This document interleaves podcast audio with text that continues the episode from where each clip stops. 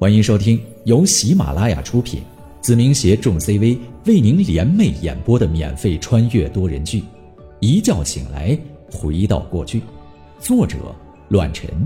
欢迎您的收听。第八十七章：阴影覆灭。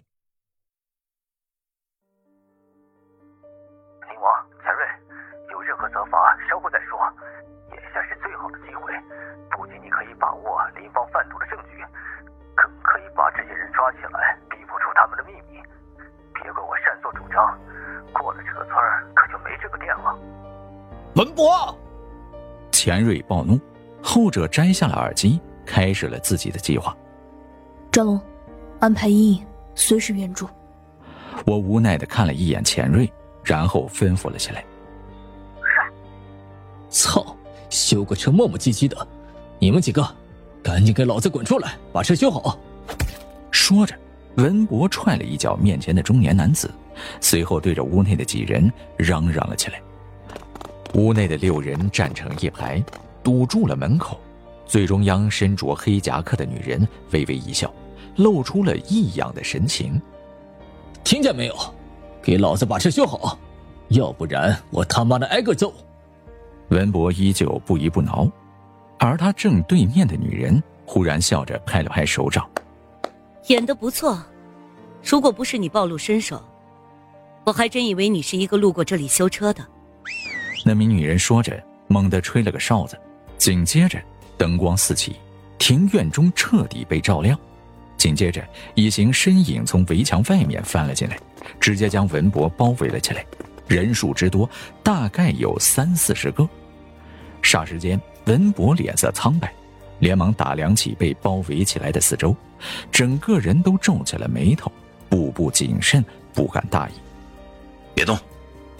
黑洞洞的枪口出现在了门口六人的手里，全部指在了文博的头顶上。随后，那名中年女子走上前去，站在了文博的面前，玩味儿的看着他，笑了起来：“长得不错，胆子也不小，杀了你，还真有点可惜了呢。”中年女人捏着文博的下巴，然后挥了挥手：“抓起来，带回去，严刑拷问。”哼。动手之前最好看一下你的头顶。文博冷笑一声，紧接着走到文博身后，想将他制服的两个男子皱起了眉头。其中一人小心翼翼的提醒道：“大姐头，你额头上有个红点。”顺着对方的提示望过去，一枚红外瞄准器从远处的围墙延伸过来，毫无偏差的指在这个女人的身上。稍有不慎，便是爆头一枪。而光线另一头的人，正是阴影的子弹季凌风。有点意思。站在庭院的女人对着空气喊道：“一命换一命，有种就开枪！老娘要是皱一下眉，就是王八生的。抓人！”宁王，怎么办？耳朵里传来了季凌风的声音。对我和钱瑞征询的问了起来，我没有说话，而是将目光放在了钱瑞的身上。有些话我不能说，只能他表率，因为这是一个我无法给兄弟们交代的决定。钱瑞瞬间明白了我的意思，那就是必要的情况下牺牲文博，因为影子经不起暴露在阳光之下的危机。钱瑞咬牙攥紧拳头，虽然这是个两难的决定。但是有些事情做错了就要付出代价。如果文博被捕，对方会尽可能的套出影子的资料；即便文博咬牙不说，对方也会通过一些手段查到文博最基本的资料。这样一来，强加威胁，影子真的会发生变故。来呀！我要是怕你，我也是王八生的。文博暗自后悔，但此时已经没有挽回的余地。他同样站直身体，不屑的冷笑起来，直接有了动作。情报出身，伪装是重点，同样身手不逊色于任何人。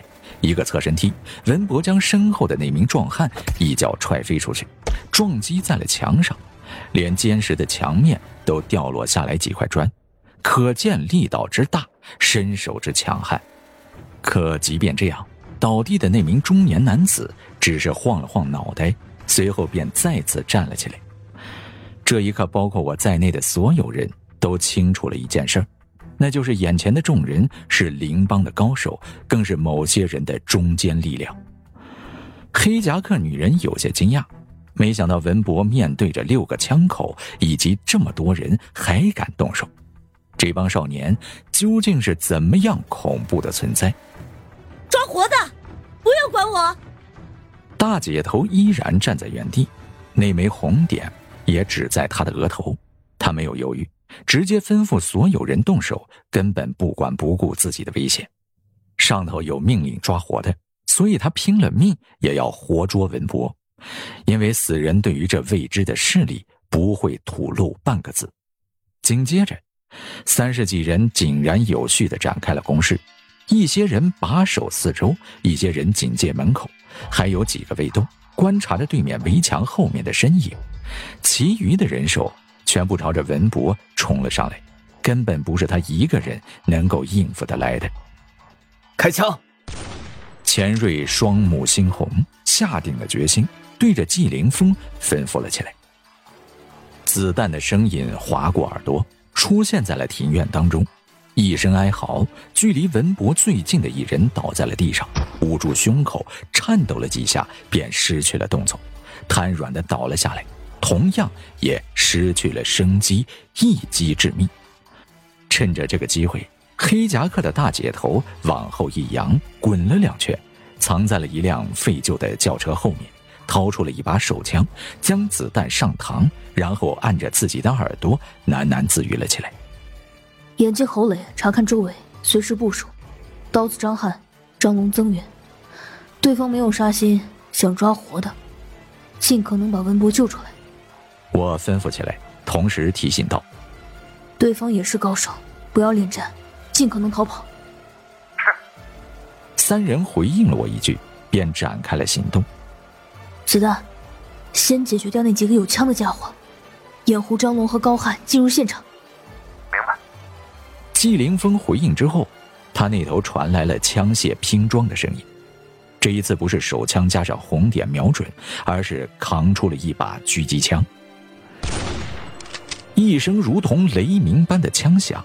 子弹沿着轨迹冲了出来，紧接着，其中拿枪的一人应声倒下，额头上出现了一个血窟窿。看到这个情景，另外几人连忙奔跑起来，各自找着掩体隐藏住自己的身体。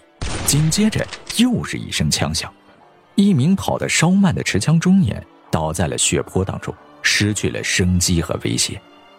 二哥，对方具体几个人我不清楚，但有一个枪手。